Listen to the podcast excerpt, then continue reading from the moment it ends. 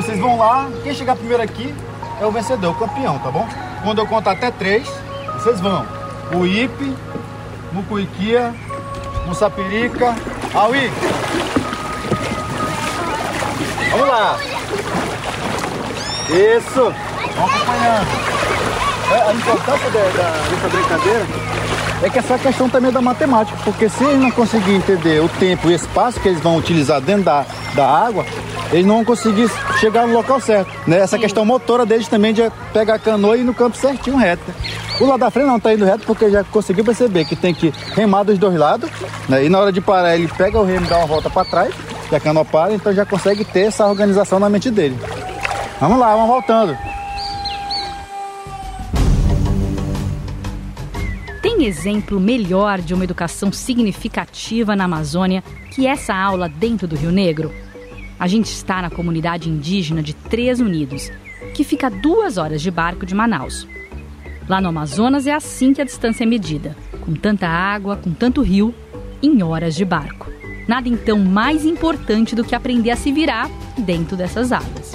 Olha quanta água! Aí ficou muito pesado. E como que faz para não entrar essa água, professor?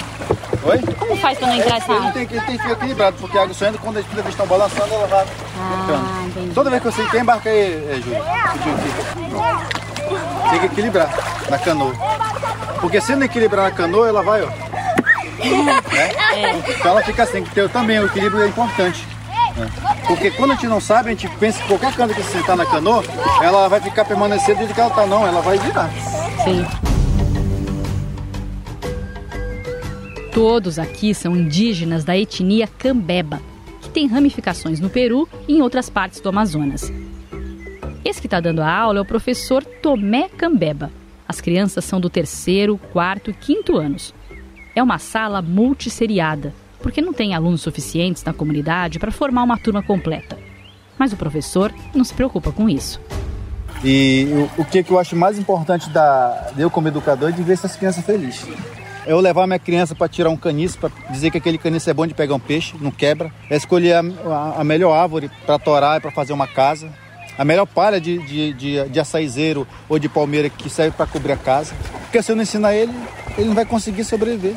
E quando a gente não repassa essa questão do território para essas crianças, para o nosso jovem, o ter, nosso território ele diminui. Né? Porque tem tanta coisa legal no nosso território. É uma diversidade muito grande. Porque se você prende o aluno numa sala de aula com quatro paredes, ele estuda no máximo dois, três dias, uma semana, ele não quer voltar mais, né? Porque ele se sente preso lá dentro, né? E a gente sabe bem que tudo preso fica estressante, né? Então o que, que é uma Principalmente para indígena? Somente para nós que somos... A, a gente não somos acostumados a ficar preso. Somos acostumados a ser livre, né? A, a andar, a tomar banho, a, a olhar a história, ouvir a história que o mais velho conta a gente aprende na dinâmica do dia a dia. É o cotidiano da, da comunidade indígena, é que a gente aprende vivendo. E o que você traz para a escola? Eu trago para a escola esse, esse, não é um conceito, é uma sabedoria do nosso povo. Uma ciência indígena, porque muitas muita das coisas da ciência, para nós que não está registrado, é, porque o que vale ciência é aquele que está registrado, aquele que é comprovado. Aquele que muitas vezes que, que nem o nosso não é comprovado, mas que existe para nós, usar a canoa, a medicina, como deixar o arco mais forte, para a flecha ir mais longe. São ciências que nós descobrimos. Meninada, vamos guardar canoa, vamos lá? Eu sou Renata Cafardo, repórter especial do Estadão, e este é o segundo capítulo do podcast Educação na Floresta.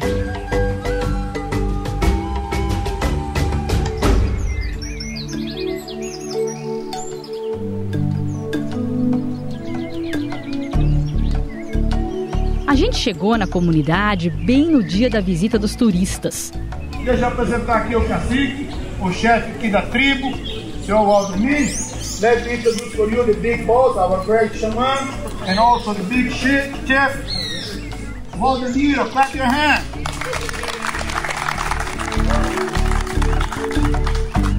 Um navio enorme para ali perto no Rio Negro e eles descem para ver as maravilhas da natureza brasileira. Apesar de parecer meio fake, porque eles ficam uma hora por ali, sem de fato conhecer a cultura dos Cambeba, é bom para os indígenas também. Os turistas são os maiores compradores dos artesanatos que eles fazem: bijuterias, potes de barro e outros enfeites, que são a fonte de renda de muitas famílias da comunidade. O professor está esperando a gente, professor Raimundo? Professor Raimundo. Tá ali. Tá aqui dentro? É, tá viu? Oi. Meu Deus, coisa linda. Esse é o professor Raimundo Cambeba. É, na, na, verdade, meu nome é Raimundo Cruz da Silva, né? Só que conhecido como Raimundo Cambeba, por causa do meu povo, que eu sou do povo Cambeba. E sou gestor aqui da Escola Indígena Canata Teicua, que Canata Teicua significa Luz do Saber. Luz né? do Saber? Isso. e aí, então, a, a escola aqui trabalha com a turma de educação infantil do primeiro e segundo período e do primeiro ao quinto ano também, do ensino fundamental, né? São quantos alunos? São, tem 40 alunos e trabalhamos também com a revitalização da língua e da cultura do povo cambeba. Né? Elas estão sempre pintadas assim? Sempre, a gente mantém essa a valorização da cultura, né? Tudo ah. a gente ah. mantém isso com eles. E essa pintura significa alguma coisa? Significa. Uma pintura de recepção, né? de, alegria, de festa.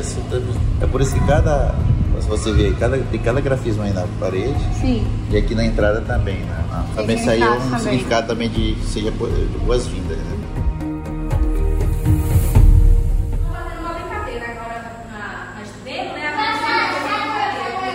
Raimundo hoje mostra com orgulho a escola construída pela prefeitura. Começa vocês.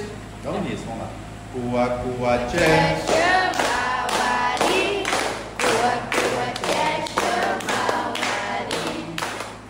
que faz parte da rede municipal de Manaus, mas com um projeto e currículo que valorizam os saberes do seu povo.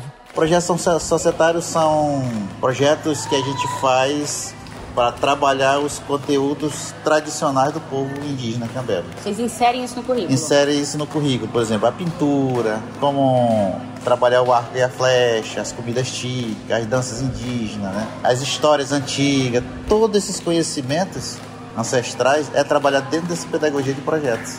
Como vocês conseguem colocar e ainda cumprir o currículo da BNCC? É difícil? É difícil. Assim, se torna difícil porque muitas vezes o próprio sistema de ensino ele não quer respeitar e valorizar esses conhecimentos ancestrais. Então a gente briga muito, nosso professor indígena, o movimento indígena briga muito por isso.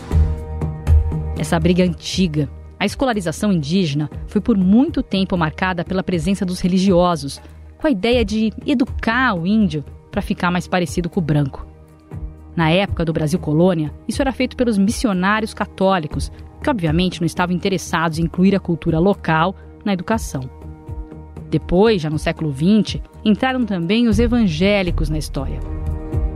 Mas na década de 1980, passaram a surgir os movimentos indígenas em busca de reconhecimento, e foi só depois da Constituição de 1988 que eles ganharam o direito de manutenção da sua identidade cultural e de ter a escola como um meio para isso. Depois, diversas normas foram ajudando a dar aos próprios indígenas a construção da sua educação. O MEC e as secretarias de educação passaram a investir em formação de professores indígenas e em materiais didáticos que considerassem a história e os saberes dos povos. Mas nos últimos anos, como muita coisa na educação, houve um retrocesso. E aqui o retrocesso é, então, material e pedagógico. Material porque cessaram os financiamentos. Esse é o professor da Universidade de Brasília, Gerson Baniwa. Ele é indígena, do povo Baniwa, do Amazonas, e se tornou um dos grandes especialistas em educação escolar indígena do Brasil. Já foi também secretário municipal de educação e coordenador no MEC entre 2008 e 2012 da educação indígena numa secretaria que nem existe mais. Ele diz que o governo federal diminuiu drasticamente o investimento em formação de professores e também em materiais e até em construção de escolas. Esse programa praticamente parou nesses últimos 5, 6 anos, não é? E isso precarizou fisicamente muito as escolas, né? Então, hoje, mais de 3 mil, temos no Brasil mais de 3 mil escolas, mais de um terço, mais de um terço simplesmente funcionam e quando funcionam sem, uh, sem prédio. Mais de um terço. Você tem uma ideia, assim, na minha estimativa, são mais de 100 mil crianças indígenas que estudam em lugares absolutamente inadequados e próprias, não é? Debaixo de árvore, é, casa comunitária, igrejinha, ou mesmo no barranco, né, na Amazônia. Os números mais atuais do INEP, órgão ligado ao MEC, indicam que existiam 267 mil estudantes indígenas no Brasil em 2021, mais da metade deles, 139 mil, na região norte. Os dados mostram que Banilha denuncia. São 3.416 escolas em terras indígenas. 1.056, segundo o INEP, não têm energia elétrica, quase todas na região norte do país. A gente procurou o Ministério da Educação e a assessoria de imprensa informou que foram investidos nos três anos do governo Bolsonaro 22 milhões de reais em formação de professores indígenas, um valor menor do que havia todo ano para o programa. O próprio MEC informou que só 75% das escolas indígenas hoje funcionam em prédios ou em algum outro tipo de construção. Só para ter uma ideia dessa é, precarização. Então, a gente está falando de prédio, né? E, e, e, claro, escola sem prédio, Renata. Não tem biblioteca, não tem cozinha e, portanto, não tem energia elétrica, não tem internet, né? Como é que vai ter internet? Todo o resto nem sequer prédio tem. Apesar da escola novinha de hoje, o Raimundo Cambeba começou a dar aulas na aldeia no começo dos anos 90, aos 14 anos, numa condição bem precária também. Foi um pedido do pai dele, que é o Tuxaua da comunidade, como se fosse o cacique, o chefe, mas em Cambeba se chama Tuxaua. E aí eu assumi, desde os 14 anos, meu pai foi contratado pela secretaria como professor, mas quem dava aula era eu. Né? Seu pai era o contratado? que era, nós fizemos uma estratégia também assim para poder dar certo, para poder a gente criar. E aí começamos aqui sem nada assim. O, todo o material que a gente usava era daqui da natureza mesmo, né? Por exemplo, os materiais usava semente, usava galhos, flor, porque ninguém era reconhecido naquela época. E aí a gente usava um quadro de compensado, pretinho que eu tinha, que eu usava, eu usava no, com carvão ou gesso para escrever para os meninos. O tempo foi passando, Raimundo foi se envolvendo mais no movimento indígena, pressionando a prefeitura de Manaus por mais estrutura e estudando também. Hoje ele é formado em pedagogia, já fez especializações e cursa mestrado. E a maior luta nossa também era de não deixar um professor não índio vir. Porque a própria secretaria, o sonho que eles tinham era dizer: não, precisa um professor indígena, não índio, ir para essa escola. Sem respeitar, sem querer valorizar. A escola que ele dirige tem três professores, todos indígenas e formados em pedagogia, além de serem ex-alunos de Raimundo. Uma das coisas mais interessantes é que eles dão aulas em português e também na língua cambeba. A Rainete Dias da Silva, de 27 anos, professora de crianças de 4 e 5 anos, me explica. É, eu tenho um currículo que vem é, da CEMED, né? E também tem um currículo, um currículo diferenciado. CEMED é a Secretaria de Educação de Manaus. Então hoje nós vamos trabalhar com o alfabeto. Como que eu vou ensinar o alfabeto? Né? Tem lá todo certinho, só que aí eu vou fazer diferente. Eu vou ensinar o A o A de avião, mas eu vou ensinar o quê? O A de apissara, que é o A de homem na língua cambeba, apissara é homem. Então aí eu já vou juntando, que também eu posso trabalhar o A na minha língua cambeba. Ah, uma abelha, olha só. Numa outra sala, um aluno tenta me ensinar as palavras em cambeba. E a casa? Ruk. Falou? Yara. O que, que é aquilo ali? Açaí. Ah, como que é? E o, a, o açaí. O açaí? Uhum. E a outra fruta qual é? A uíma.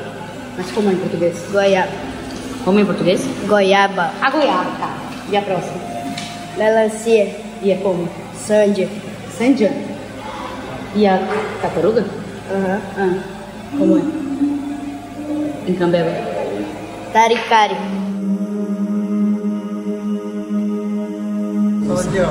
Tem outra? Quarto, terceiro, quarto e quinto ano. Ah, vamos ver os mais velhos. Ah, aqui você tem uma sala de computador. Isso. E apoia por Ascoté? Aui?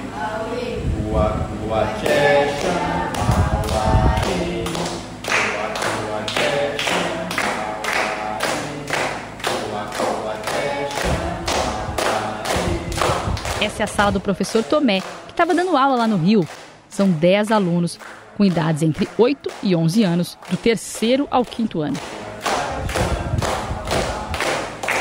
É a tal sala multisseriada, bem comum nas comunidades da Amazônia, onde não tem muita gente, mas a escola precisa existir. É a única forma de se atender é, milhares, centenas de crianças indígenas na Amazônia, porque você não tem nenhuma possibilidade de formar turmas por série, porque existem aldeias, pequenas aldeias, pequenos sítios indígenas que às vezes essa aldeia tem cinco alunos, sete alunos e um aluno por série.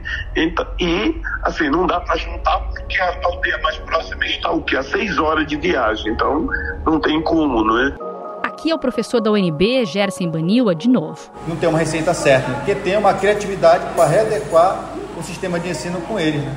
O que, que eu faço? Aqueles que saem mais dentro do quinto ano ajuda os, os do terceiro, ajuda do quarto, aquele do quarto ajuda do terceiro. O professor Tomé é sobrinho do Tuxaua e primo de Raimundo, que é pai da professora Rainete. Parece que todo mundo é parente ali na comunidade, né? E é isso mesmo. Parente, inclusive, é a maneira como os indígenas se referem um ao outro, mesmo sendo de outra aldeia. Pode namorar entre os primos? Vocês são tudo meio primo aqui, não são? É, a gente é tudo meio primo. É, não é recomendável, né? Mas aí eu namoro com, com de outra comunidade. Ah, indígena também? Não, ele é. Ribeirinho. Ele é ribeirinho. Ribeirinho. E é. você, namora? Não. Não. E não tem problema, não é. Ninguém reclama se ele é de outra comunidade ou seu pai não gosta. O papai gosta dele, sim. Essas são a Tailane, de 16 anos, e a Giovana, de 15.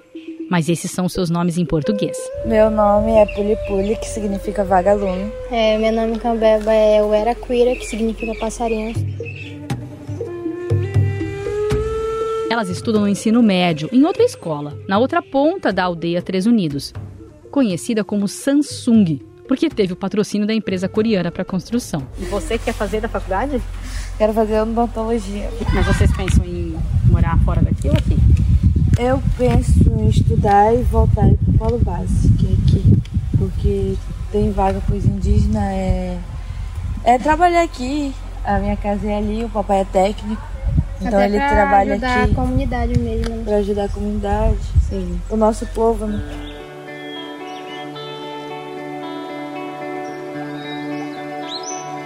Com a dificuldade para professores chegarem aos locais mais distantes da Amazônia, ainda mais para ensinar todas as disciplinas do quinto ao nono ano e também do ensino médio, o governo do estado do Amazonas começou em 2007 a dar aulas online por meio de um centro de mídias, ou seja, transmitir as aulas ao vivo de um estúdio para toda a rede. Isso bem antes da pandemia, viu? E o modelo deles, lá do Amazonas, apesar de ter também seus problemas, serviu de inspiração durante a crise sanitária da Covid-19 para São Paulo, por exemplo. Ele encontrou isso. Ele encontrou isso, né? Mas tá, tá entre essa- essas palavras aqui? Sim, Ou- myself. Então é himself. Andando pela escola, tem salas com um, dois, três alunos só, olhando para uma televisão, para uma aula dada lá de Manaus. Em outras, a internet ou equipamento falhou e o professor, que fica na sala apenas para tirar dúvidas, teve de assumir. B. My father often talks to. Meu pai sempre conversa. Professor, tudo bem? Sim, Essa aula é ao vivo? é ao vivo. E ele tá dando aula da onde? Centro de Mídias, Manaus, bairro do Japim, Hum, e aí para o estado inteiro tá dando essa para o aula. estado inteiro. A transmissão à tarde em ensino fundamental, sexto nono ano, Eles são que ano? eles são oitavo ano. É aula de português, tô... Aula de língua portuguesa. E aqui tá funcionando, hein? A sua sala é a única que tá funcionando. É a única que está funcionando. Esse é o professor Igor Filho, de Geografia. Ele me chama e começa a reclamar da situação. Quem tem celular recebe, quem não tem não recebe o material. Porque existe a impressora lá, mas não tem papel, não tem toner, não tem nada. Entendeu?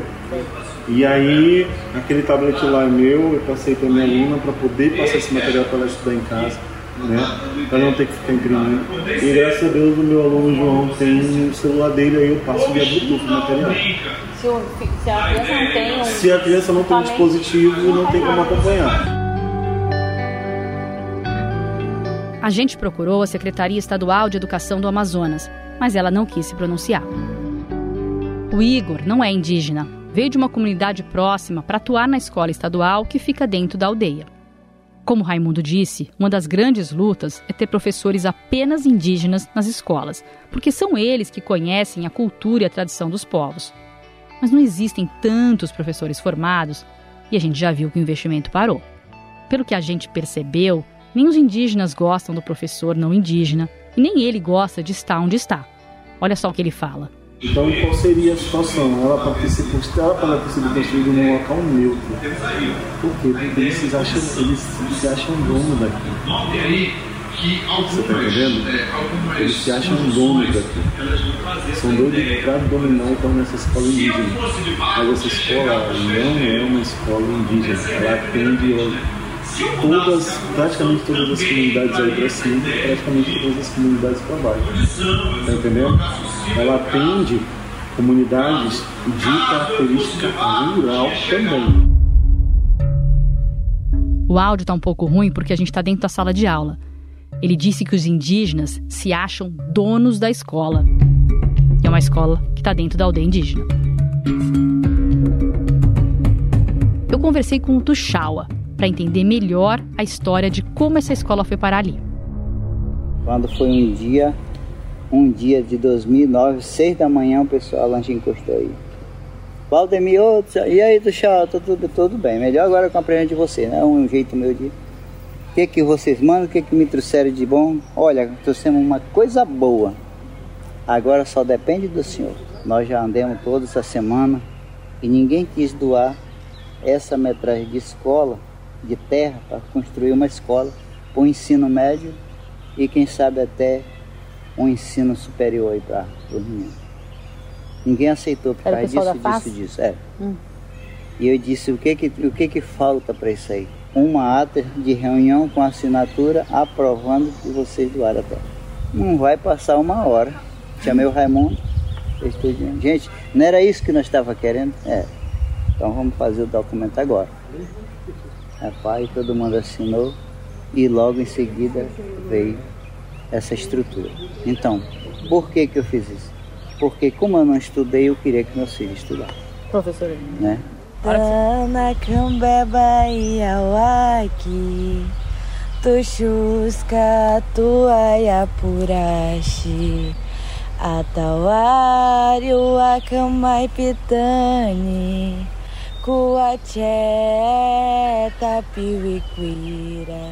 O que, que nós esperamos desses, dessas crianças de hoje? Né? Que se tornem aqui um advogado, um médico, né? um doutor esse é o professor Tomé Cambeba de novo. E a música, quem está cantando é a Puli Puli, aquela adolescente que a gente conversou agora há pouco. A nossa preparação da escola é preparar os alunos né, guerreiros do futuro. É o guerreiro que lute pela demarcação de terra, pela melhor qualidade de saúde, pela uma sociedade melhor, né? pelo sistema social adequado de viver, oportunidades melhores, né? E que não só lute pelo nosso povo, que também lute pelos outros povos né? também do Amazonas, né? E que eles sejam um, tenham um futuro brilhante lá na frente, né?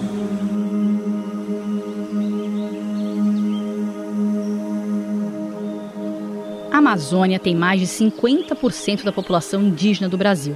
Mas ela não é só indígena. É quilombola e ribeirinha, como já vimos no episódio passado, mas é também um território urbano onde vivem mais de 29 milhões de habitantes, se formos considerar o conceito de Amazônia Legal. Essa nomenclatura foi definida pelo governo brasileiro há várias décadas para, teoricamente, planejar o desenvolvimento econômico na região e inclui nove estados: Acre, Amazonas, Maranhão, Mato Grosso, Pará, Roraima, Rondônia e Tocantins de 2004 a 2012 a gente conseguiu reduzir é, o desmatamento na Amazônia, né? E foi o menor índice, assim, o menor índice da história. E nesse período é, a gente não teve nenhum desenvolvimento para a região, né? Quem está falando é a Renata Piazon. Secretária executiva da iniciativa Uma Concertação pela Amazônia e diretora do Instituto Arapiaú. Como a gente começou a falar no episódio passado, a concertação pela Amazônia é uma rede nova que junta cerca de 400 integrantes da academia, setor privado, governo e sociedade civil. Eles defendem uma ideia que tem muito a ver com esse podcast: que a preservação da Amazônia está diretamente ligada ao desenvolvimento social da região. Quando mudou o governo, o desmatamento aumentou e o que a gente viu, o que a gente vê hoje na realidade amazônica é um aumento de todos os indicadores sociais, né? Então, assim, é... pobreza, é... saneamento disponível só para 25% da população, expectativa de vida, que é quatro anos inferior à média nacional, é... redução de todos os indicadores de saúde, saneamento, infraestrutura, acesso à energia, conectividade e educação. Então, é a gente passou a trazer um novo olhar. Esse novo olhar que ela está falando já conseguiu o investimento de pessoas como o apresentador Luciano Huck, o ex-ministro Armínio Fraga e Beatriz Bracher, do Itaú. Então a gente falou: não, não dá para a gente resolver o problema do desmatamento da Amazônia só olhando para a agenda ambiental. E é aí que a gente chega na educação. O nosso objetivo principal é posicionar a educação como um pilar fundamental para o desenvolvimento. A gente acredita que não tem como pensar em desenvolvimento sem pensar na educação e educação em todos os sentidos, desde a educação básica, mas também é, num, num sentido mais amplo que pode ter. Essa é a Fernanda Renó, que coordena uma área dentro da rede só para discutir e propor iniciativas de educação. Desafio enorme no campo da educação, assim como no Brasil de forma geral, mas talvez lá desses jovens conseguirem pensar o futuro, futuro deles no território. Então, existe uma evasão de jovens muito grande da Amazônia. Para pensar projetos de vida, o que, que eles querem ser no futuro, eles na Amazônia, a gente precisa conseguir fazer com que eles vejam oportunidades a partir das especificidades do território de lá, para que eles não precisem sair de lá, né? Eu acho que eles ainda têm uma visão de que no Sudeste talvez eles consigam uma, um futuro melhor, mais promissor, e nem sempre isso acontece. O grupo também está elaborando uma opção de itinerário formativo, chamado Estudos Amazônicos. Os itinerários são caminhos do novo ensino médio que os estudantes podem escolher ao montar sua grade a partir deste ano em todo o país. A lei pretende tornar justamente o ensino médio mais flexível e mais próximo do estudante. Estudar sobre a Amazônia vai ser uma opção nas escolas do Amazonas, Amapá e Roraima em breve, por meio desse projeto. Mas o itinerário também vai ser oferecido gratuitamente para redes de todo o Brasil. Eu acho que a gente tem aí é, assim como os próprios brasileiros, os estudantes brasileiros têm uma, um, um, conteúdo, né, um material didático ainda muito pouco profundo e muito longe do que é a complexidade desse território. E a gente precisa mudar isso, porque se a gente não muda isso na escola, a gente vai continuar formando pessoas que não conhecem a Amazônia. A gente não quer que ela pense que é importante preservar a Amazônia porque ela é importante para a vida humana. Ela precisa fazer uma conexão mais pessoal e querer preservar a Amazônia porque ela é importante para a vida, para a vida dela, para a minha vida.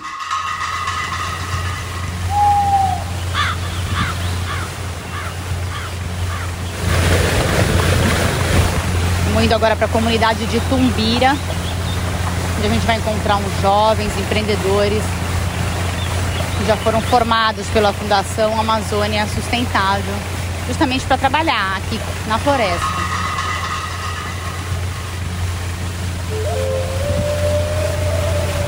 É uma viagem longa aqui de mais de uma hora pelo Rio Negro.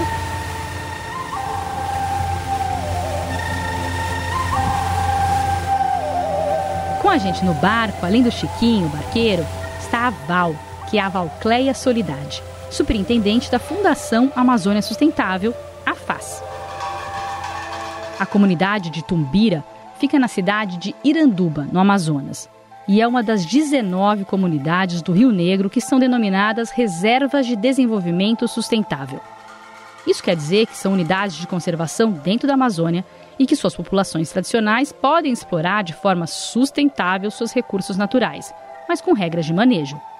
Lá vivem 35 famílias e cerca de 140 pessoas. Chegamos aqui então? Chegamos. Aqui depois do quê? De uma hora e. Quanto tempo a gente olha, ficou nesse barco? a gente saiu, olha, depois Mas... de quase duas horas. Duas horas, é. Ah, banzeirando, o Chiquinho veio com Tava o quê? Banzeirando? É, banzeirando aí. Ah, banzeirando. É, a gente chama de banzeiro, tá? As ondas aí da. Ah, banzeirando, é, Chiquinho? O vento batendo na água aí, aí vira aí os banzeiros assim. A FAS, que é uma ONG bem conhecida na Amazônia, atua para ajudar justamente nesse desenvolvimento sustentável. Lá eles construíram um núcleo com alojamento, posto de saúde, biblioteca e um espaço para cursos de todo tipo para a população. A FAS ainda apoia a gestão da escola estadual da comunidade. A gente vai ver aqui que tem vários projetos de geração de renda que a gente apoia e o projeto de educação, que é voltado para os jovens. Mas hoje a gente vai ver um pouco do projeto Tarrafa. Você já sabe o que é tarrafa, né? Tarrafa? Tarrafa. Eu não, o que, que é? É um tipo de rede que você joga no rio para pegar o peixe. Ah, então, o projeto Tarrafa é para pescar os jovens para se envolverem nas atividades de empreendedorismo.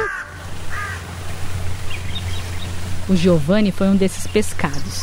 Meu nome é Giovanni Garrido Mendonça, é, sou residente daqui da comunidade de Tumbira. É, tenho 24 anos e estou aqui desde sempre. Esse sempre dele inclui viver praticamente só com a mãe e as irmãs, porque o pai trabalhava como madeireiro, vivia na mata, cortando árvores. Eu cresci no interior mesmo, que vendo todo dia nós não tinha essa questão de energia, não tinha é, televisão, tinha somente rádio. E aí não tinha muito assim, sabia, não tinha essa como saber essa a grandeza que nós tínhamos no mundo, né, praticamente, o que poderia vir, né, exatamente. Então, depois daí, participando de vários projetos, que foi abrindo a mente, né? Que realmente, que realmente eu quero para minha vida, né? Que eu, que eu realmente quero continuar.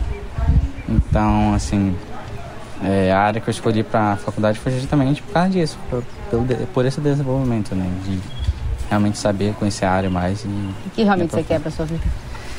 Ó, eu pretendo trabalhar nessa questão de meio ambiente mesmo, né? Então, é uma área que estou focando mesmo. Aqui, é, né? Aqui mesmo. Essa convicção dele de continuar a viver na Amazônia, bem rara, vem do negócio de sucesso que ele abriu depois de participar desses projetos que ele fala, que foram cursos de empreendedorismo e de turismo. Ele abriu uma pousada e agora teve a ideia de construir casas que são usadas por moradores da comunidade, mas alugadas por alguns dias para turistas se hospedarem e viverem no meio da Amazônia, como o Airbnb da floresta. Essa é uma casinha? É. Ah, tem gente aí? Oi. a moça pra conhecer aqui. Tudo bem? Então essa é a moça, ela é dona aqui da casa, né? Ela que. Ah, tá você é dona aqui. e aí você subloca a sua casa. Exatamente. Que linda. Eu sou repórter lá de São Paulo, a gente tá fazendo uma matéria. Pode? Posso entrar? Nossa, que- e você construiu? Quem construiu? Não, não. Foi o seu Roberto e mais algumas pessoas. Como? Foi o seu Roberto. Ah, o seu Roberto. O seu Roberto é o pai do Giovanni, aquele que era madeireiro. Quando eu me entendi assim para trabalhar com 12 anos, eu já trabalhei com motosserra já. Motosserra. Com 12 anos eu já entrava na, na. Trabalhei 26 anos tirando madeira. Assim, de subsistência, mas clandestina todo tempo, né? E aí cada ano que se passava as coisas iam piorando mais, né? Por quê? Só que a gente, sem conhecimento, a gente, a gente não tinha muita visão assim do que é, na verdade, hoje, por exemplo. Hoje olhar para a Amazônia, para a floresta é outro significado para mim, né? E na, no tempo de madeireiro, não. Eu, eu tinha aquilo como meu sustento do dia a dia. Então eu tinha que derrubar a árvore para sobreviver. Depois que o filho teve acesso à educação básica e profissionalizante, bem diferente da vida dele, ele viu que era possível sobreviver de outra forma na Amazônia. Porque, por exemplo, o, o turismo, ele valoriza muito isso aqui, sabe? E aí veio despertando nossos olhares também.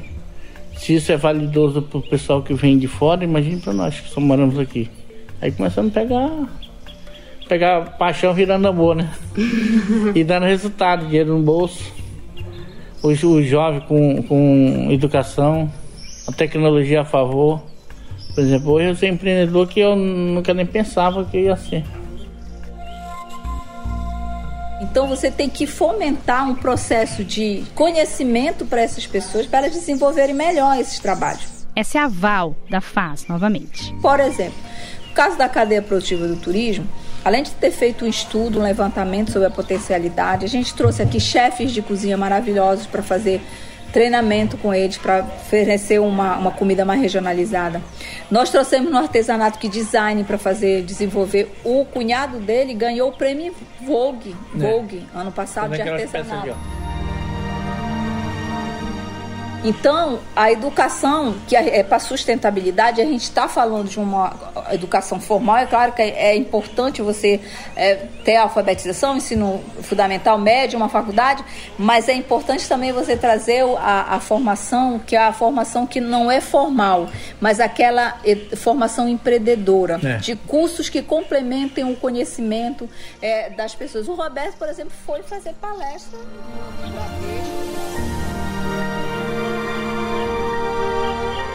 Que é a Amazônia para você? A Amazônia hoje é tudo que a gente espera de esperança, né? Hoje olhando é, é tecnologia, educação, saúde, tudo através da própria Amazônia. E é, querendo ou não, nós somos Amazônia também, nós ser humano.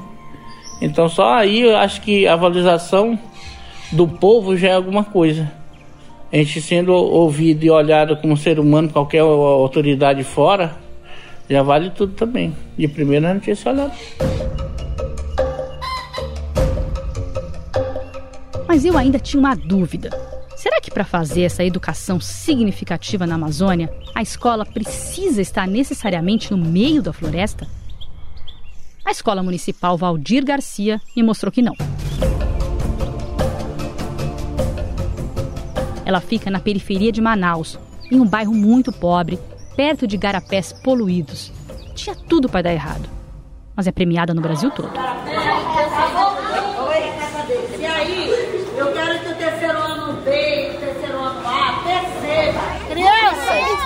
Só me diga uma coisa. Agora quero. Vocês sabem que nós temos a maior floresta, não é isso? Sim! Como é o nome da nossa cidade? Manaus! Manaus fica em que região? Amazonas!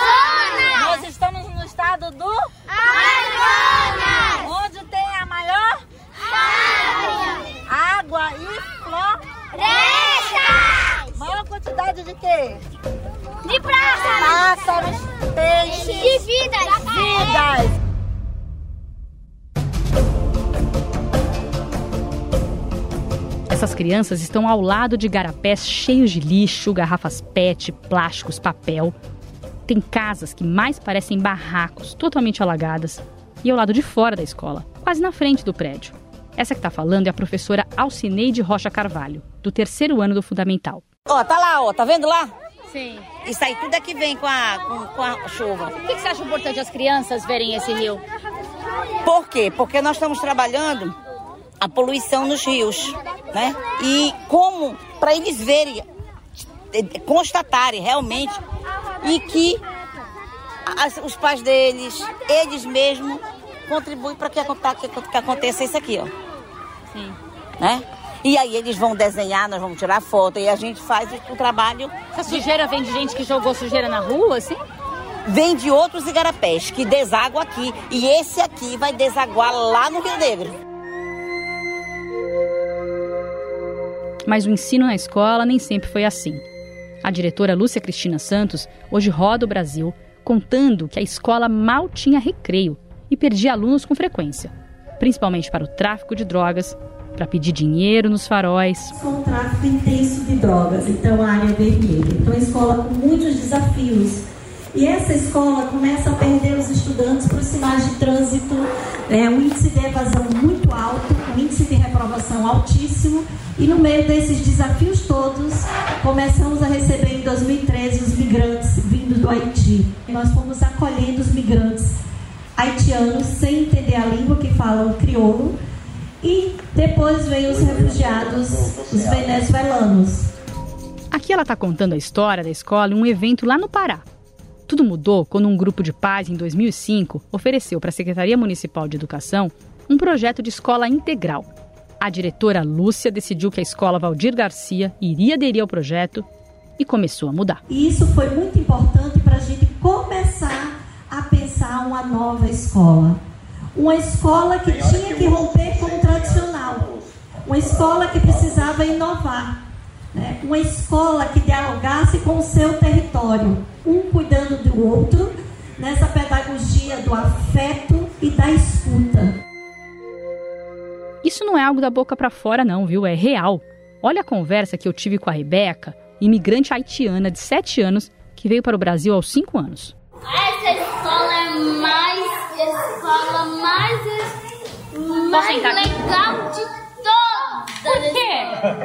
Porque essa escola a gente aprende coisa muito legal. E a gente aprende a dividir e empatia, se colocar no lugar do outro. O que, que é se colocar no lugar do outro? Dá um exemplo. A gente, a, a gente, quando o outro cai, a gente não ri dele, a gente ajuda o outro. E quando a, a pessoa não sabe na coisa, a gente ajuda. Então, isso é empatia, você coloca no lugar do outro. O meu amigo tá triste, você ajuda. Na sala dela, do segundo ano, a professora ensinava a adição usando uma floresta de numerais. Sim, porque nós moramos na floresta amazônica, né? Então, quando fala em floresta, eles já se identificam com a floresta. Só que não é a floresta amazônica, é a floresta dos numerais. Aí eu coloquei a árvore quadradinha. Aí nós fomos ver a florescência do jambeiro e falou, olha, te igual o jambeiro que nasceu. Então eles vão assimilando, né, com situações do dia a dia. A gente sempre tenta colocar uma situação que eles vivenciam.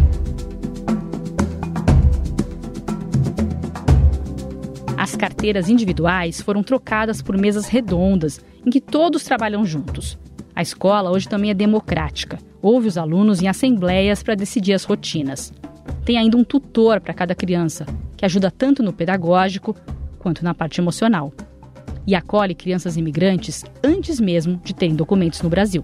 Aí a única assim, escola que me abriu as portas foi essa daqui, porque quando eu cheguei não tinha documentação, era todo um protocolo, né? Sim. Aí aqui me brindaram apoio, tanto porque ele não falava a mesma língua, era muito difícil, né? E aqui, graças a Deus, tudo foi com ele foi ótimo. Maravilha. Aprendeu muito rápido. Tipo assim, é, é difícil para nós que somos adultos, imagina para uma criança que está aprendendo o abecedário. Essa é a venezuelana Leobelis Dias, de 25 anos, que tem dois filhos na escola. Um deles é o Sebastian, de 10 anos, que está no quinto ano. Eu fui na sala dele e vi que ele não é o único estrangeiro. A outra é a Oliana. Diz aí, Oliana, de onde tu és, Oliana? Pode ficar aí, você. Hã? Venezuela. Marque, olha a cabeça aí, Marque. Cuidado. Do Haiti. Kevins. Do Haiti. É, Joe. Da Venezuela. Venezuela, ainda tá bem o sotaque. Quem mais esqueci? Sebastião também, Venezuela. Para facilitar a comunicação, os professores e funcionários passaram a aprender crioulo e espanhol. Além dos estrangeiros, são muitos estudantes com deficiências, muitos que já tiveram experiências ruins em outros lugares e foram pedir ajuda para a escola Valdir Garcia. Mesmo com tanta diversidade, eu diria talvez por causa do belo trabalho feito com a diversidade, o IDEB da escola, que é o índice de qualidade da educação medido pelo MEC, é de 7,5 bem acima da média de Manaus, da média do Amazonas e até do estado de São Paulo, que é a melhor do país, com IDEB 6.5. Olha, tem uma rede na sala. Eu venho pra cá quando distância eu amo. Quem usa essa rede? Boa tarde. Você? Não, eu os alunos. É porque eu vou colocando cada um de uma vez, né? Posso sentar na rede? A professora explica que a rede, comum em todas as casas do Amazonas, é usada para momentos de leitura na escola. O Anthony, de 10 anos, pega um livro e começa a ler para me mostrar. Violeta se levanta e se acomoda ao lado de Nicholas. E o coração dele imediatamente começa a pular. Oiê! Ele sussurra bem de mansinho.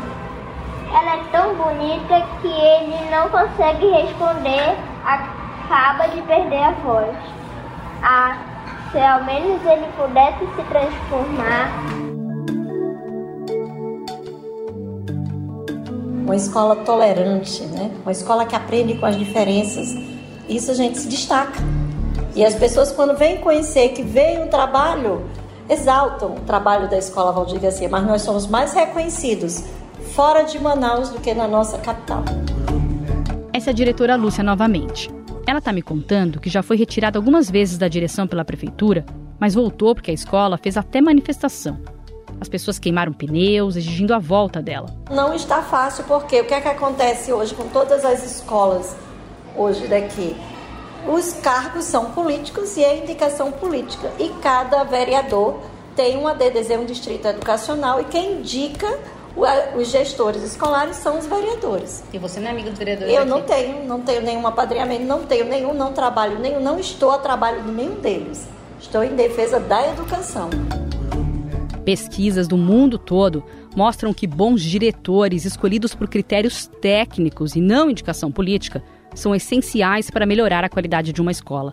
No Brasil, na maioria dos lugares, ainda se escolhe diretores por questões políticas e se insiste em colocar a educação na marganha. Qualquer pedido que a gente realiza sempre é a última a chegar. Quando chega é quando a gente está ameaçando se posicionar, brigar. Então, coisas que é comum para todas as escolas, vai a nossa é a última a chegar. Então, eles terminam boicotando o nosso trabalho. Eles vão sufocando a gente para que a gente não tenha condições de trabalhar e que a gente peça para sair, né? A Secretaria Municipal de Manaus respondeu que não tem conhecimento da falta de apoio e que apuraria a situação. A Lúcia recebeu em 2020 o Prêmio Educador Nota 10, um dos mais respeitados da área, dado pela Fundação Roberto Marinho, com apoio do Unicef. No vídeo feito na premiação, ela resume a sua jornada. A escola tradicional, ela é muitas vezes conteudista. As crianças que não conseguem aprender, elas ficam para trás. E a gente precisa valorizar as diferenças, respeitar. Antes de perguntar para uma criança o que ela deve aprender, deve se perguntar quem deve garantir o direito a todos. A resposta é a escola.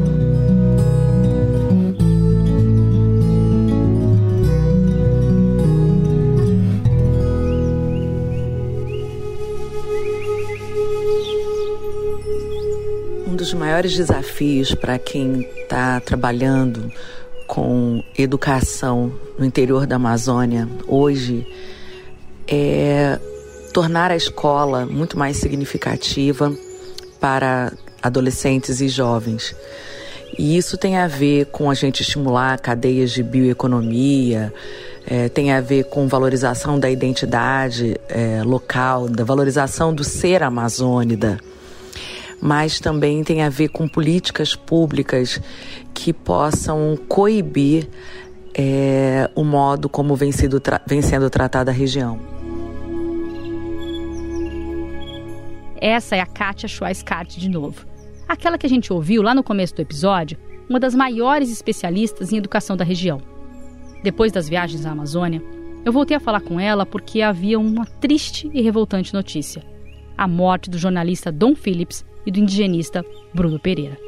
Eu fiquei pensando como esse crime bárbaro também tem a ver com a falta de desenvolvimento social na região, com a falta de educação de qualidade e da valorização dos povos da Amazônia. Especialmente na região do Rio Madeira, onde cada vez tem mais balsas de garimpo que retiram adolescentes e jovens das escolas é, e fazem e iludem as famílias de que essa de fato seja uma possibilidade de renda, quando na verdade tem muito mais a ver com exploração, com prostituição, com degradação da vida humana, com desrespeito e desvalorização da Amazônia.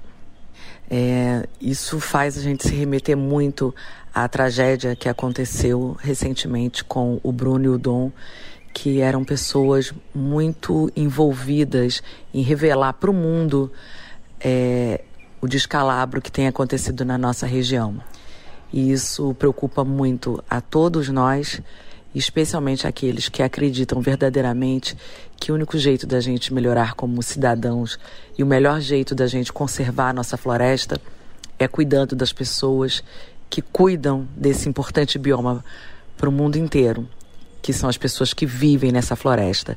E o melhor jeito de fazer isso é promovendo é, trabalhando por uma educação de mais qualidade, mais significativa na nossa região.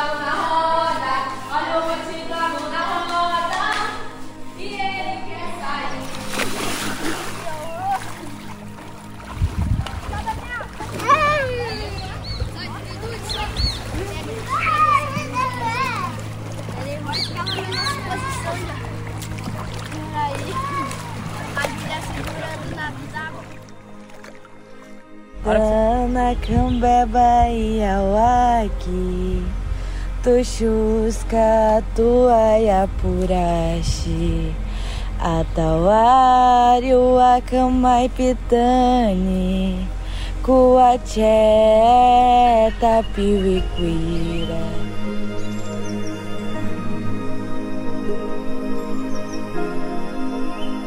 Você ouviu o podcast Educação na Floresta, uma produção do Estadão, especial para o Estadão Notícias. A reportagem e o roteiro são meus, Renata Cafardo. A produção foi feita pelo Jefferson Pellerberg e pelo Leonardo Cato. A montagem é do Moacir Biasi. Este podcast usou vídeos da Fundação Roberto Marinho e parte da viagem feita pela reportagem foi financiada pelo Instituto Gesto.